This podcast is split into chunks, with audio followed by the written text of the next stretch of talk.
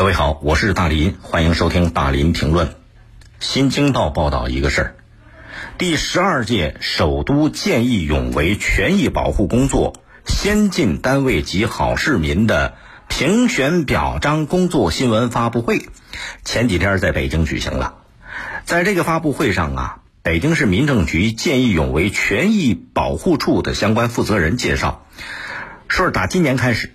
北京将会针对见义勇为认定和免责这方面进行一些法律法规的修订。修订之后，见义勇为的行为造成了相关损失，或将由政府进行兜底儿保障。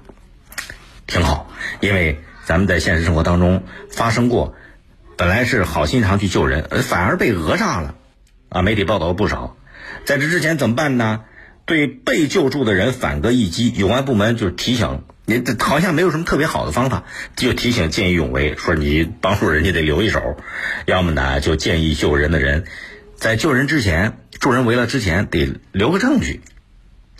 再或者，因为见义勇为导致他人伤亡或者财产损失，需要承担法律和赔偿责任。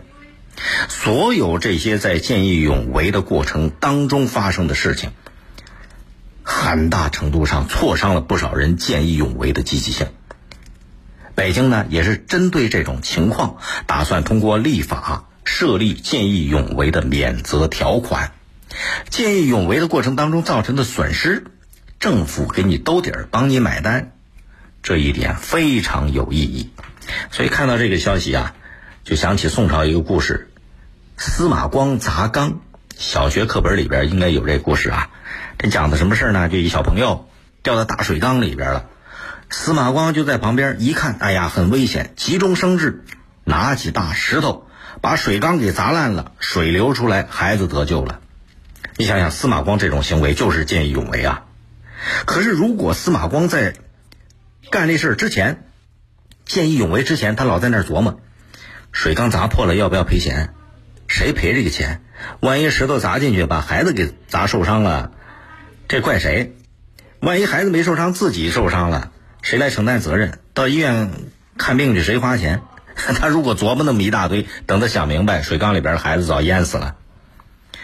听起来是个笑话吧？事实上，见义勇为的确是需要付出一定的成本的。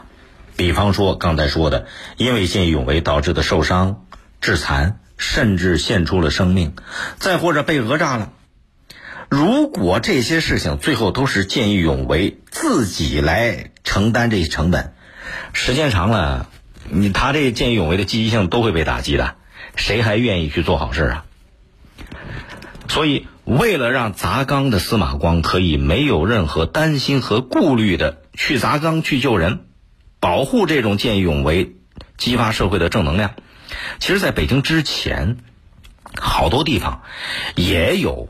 就这个见义勇为进行的相关免责方面的法规，比方说上海就有过，《上海市急救医疗服务条例》里边明确规定了，紧急现场救护行为受法律保护，如果对患者造成损害的，不承担法律责任，这是原则上就是被免责了，是吧？再比方呢，《深圳特区呃经济特区公民救助行为保护条例》也有相关的规定。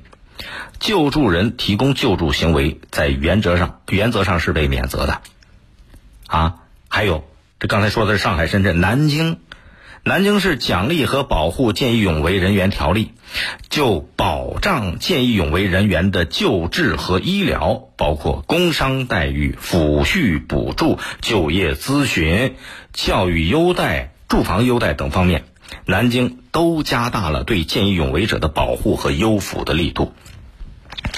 这些地方为什么会对见义勇为有这些这个优抚和保护的原这个呃规章制度呢？其实就是在倡导见义勇为。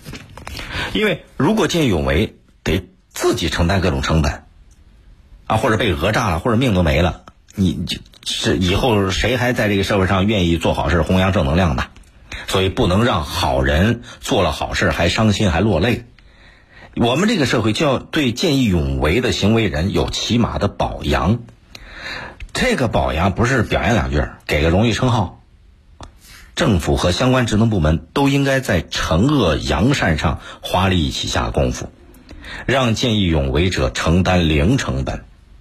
比方说，如果因为救人受伤或者致残了，政府就得帮他，他下半辈子他未来的人生怎么办呢？他的工作生活要让他没有后顾之忧。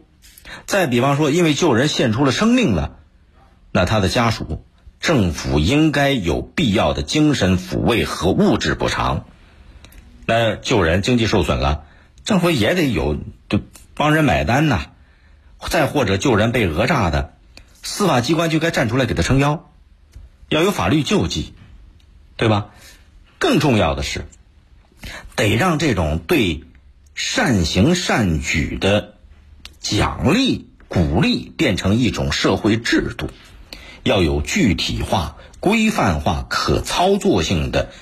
奖惩这种见义勇为行为的措施，要给见义勇为者不单是精神上的鼓励，物质上也得有奖励，对吧？只有这样，才能够避免那种做好事又伤心的情况出现，激励更多人愿意助人为乐，让见义勇为的这种传统美德成为一种社会上的常态。